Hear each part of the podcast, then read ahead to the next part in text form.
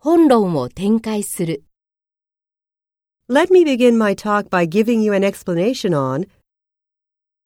I'm going to start explaining my main point.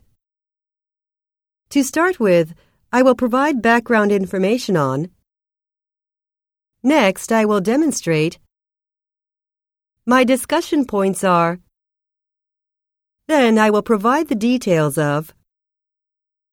Let me explain the terminology first for your better understanding.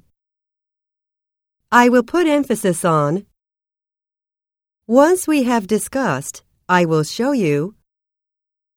So far, we have covered this and that. After that, I will take a look at. Then I will move on to. I would like to explain the methodology and equipment of the experiment. This equipment was used for the experiment. Set the machine in place and gouge out a hole.